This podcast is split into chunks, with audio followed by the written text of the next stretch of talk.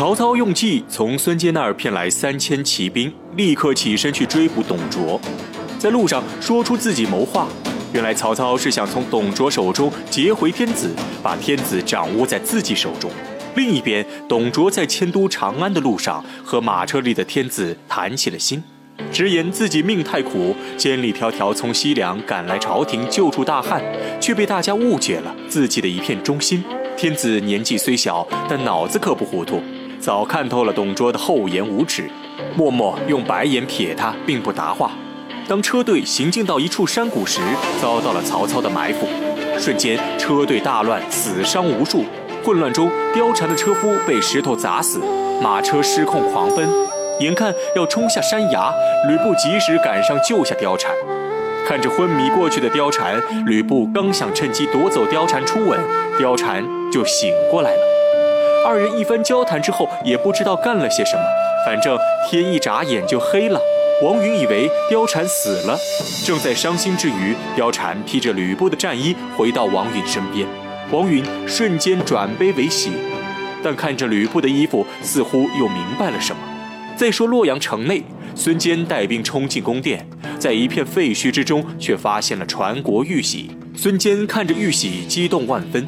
程普孙策立刻请他称帝，年幼的孙权却说这玉玺不知是福是祸。让孙坚三思而后行。冷静下来的孙坚立刻下令全军收拾行装，准备第二天返回江东。与此同时，刘备跟随袁绍大军进入洛阳，看着一片废墟，刘备眼中含泪，在先皇临位前立下誓言：此生必要剿灭叛贼，忠心皇室。正说着呢，曹操满脸是血的冲了进来，问清袁绍的位置后，拉着刘备要一起去见袁绍。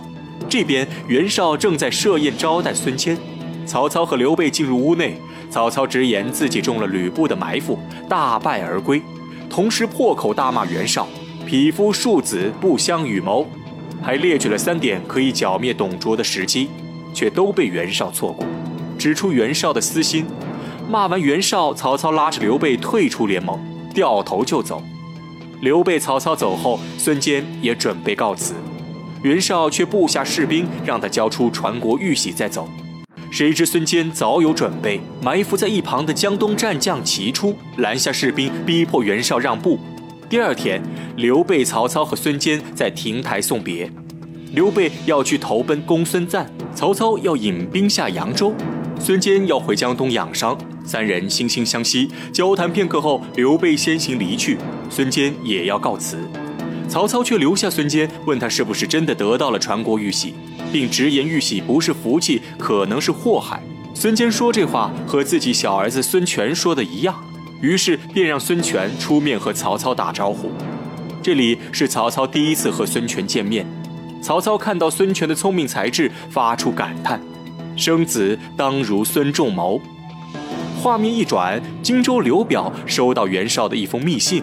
让他在三京渡截杀孙坚，夺取传国玉玺。事成之后，给他三座城市加黄金和战马。刘表顾及自己的仁义之风，正左右为难之际，手下蔡瑁却说他帮助袁绍，并说孙坚有勇无谋，自己有一计必能灭掉孙坚。这边孙坚路上遇到了袁术谋士范进，袁术在信中告诉他袁绍的阴谋，让他小心荆州刘表。孙坚急召部下一起商议，程普提议绕过三京渡，孙坚却表示军中已经断粮，后续粮草都在三京渡口，如果绕过三京渡，就要多走二十多天路程。老将黄盖则提议，都是传国玉玺惹的祸，不如抛出传国玉玺，让袁术和袁绍二人相争。孙坚思考片刻后，还是决定留下玉玺，吩咐部下设好伏兵，自己去见刘表。孙坚见到刘表后，刘表不仅没有派兵杀他，反而当面撕碎了袁绍给自己的密信，告诉孙坚自己决定假意截杀他。双方不动刀枪，等孙坚返回江东后，他再回复袁绍说自己拦截失败。但刘表有一个要求，那就是让孙坚以后不能再侵犯荆州境界。孙坚一听大喜过望，当场立誓江东士兵永不侵犯荆州。双方拱手作别。那孙坚能安全返回江东吗？欲知后事如何，且听下回分解。